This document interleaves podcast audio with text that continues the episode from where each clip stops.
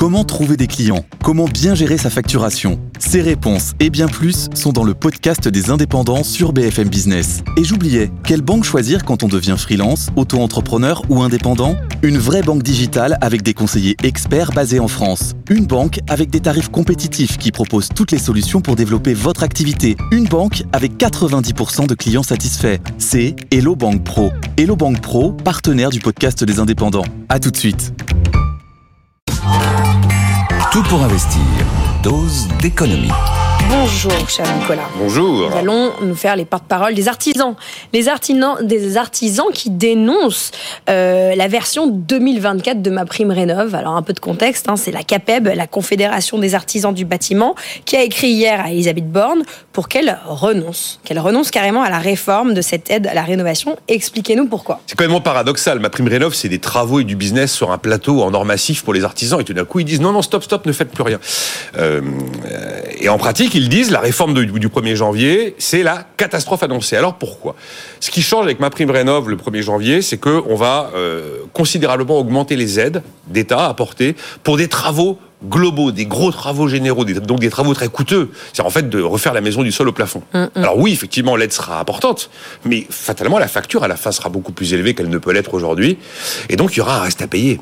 Et la CAPEB dit, mais le reste à payer, même malgré les aides d'État, va être tellement important que vous allez vous retrouver face à des gens qui n'auront pas de quoi payer ce reste à payer, qui vont renoncer à faire des travaux de rénovation. Et donc, renoncer à ma prime rénov. Et donc, ça va tuer ma prime rénov. Aujourd'hui, ma prime rénov est accessible pour tout le monde. Alors, les montants sont pas les mêmes en fonction des, revenus. Mais pour des travaux isolés, pour des petites choses, je refais mes fenêtres. Euh, on fait des combles, euh, on remplace une chaudière, on isole des murs, voilà. Eh ben, l'an prochain, pour des petits travaux isolés comme ça, les montants baissent. Et pour des travaux globaux, des chantiers globaux, les montants montent considérablement. Qu'est-ce qu'on entend par euh, chantier global? Alors, s'il y a une définition précise, il y a trois choses. Euh, on refait tout du sol au plafond. Que, euh, chauffage, fenêtre, comble, mur, isolation intérieure, isolation extérieure. Après, on fait au moins deux types de travaux, et pas un seul. C'est-à-dire, par exemple, fenêtre plus chauffage. Si on fait que fenêtre, non que chauffage, non. Et il y a un cas particulier où un type de un type de chantier est éligible, c'est si je renonce à ma chaudière à énergie fossile pour une chaudière à énergie non fossile. Donc oui, les montants seront plus importants, mais le reste à payer sera lui aussi plus important, et la CAPEP pense que ça va tout simplement dissuader les gens. Je vous donne des exemples chiffrés. EFI, qui est le numéro un de la rénovation énergétique en ligne, a donné des exemples. Un ménage de classe moyenne, parce qu'en fonction de classe moyenne, modeste, très modeste, vous n'avez pas les mêmes montants. Il isole une maison de 120 mètres carrés euh, de l'extérieur. En 2020, donc c'est un chantier qui est facturé 18 000 euros. Mm. La prime rénov 2023 fera que ce ménage va recevoir 5 200 euros. La prime rénov 2024, comme c'est un seul chantier, fait qu'il ne va pas recevoir 5200, mais 1200 euros. Mm.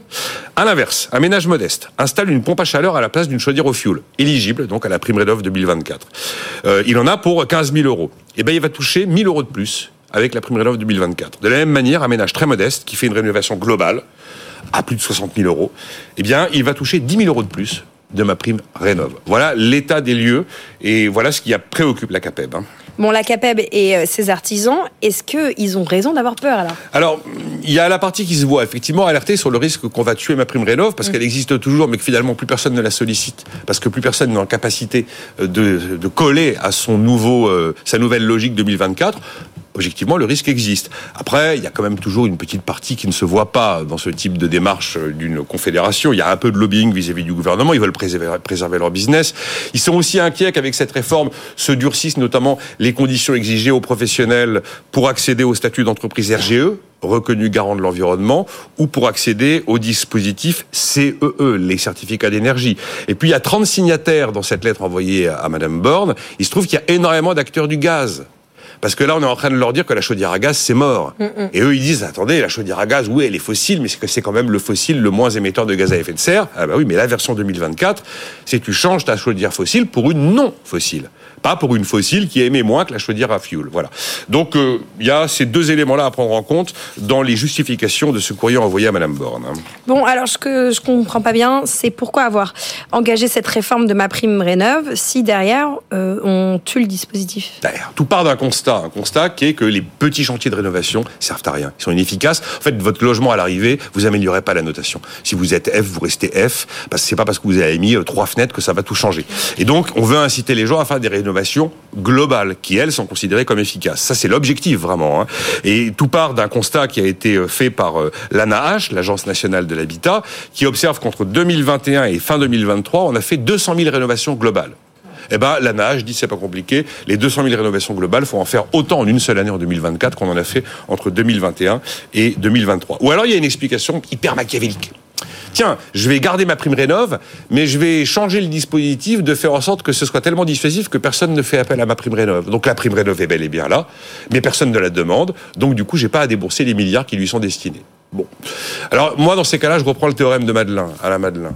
Il disait toujours entre, en politique, entre le machiavélisme et la connerie, et la connerie, choisissez toujours la connerie. Et je pense que ça vaut dans cette histoire. Voilà entre le machiavélisme et la connerie. Faites votre choix. Choisissez la connerie en politique. Merci Nicolas Dose pour cette dose de prime rénov, de ma prime rénov.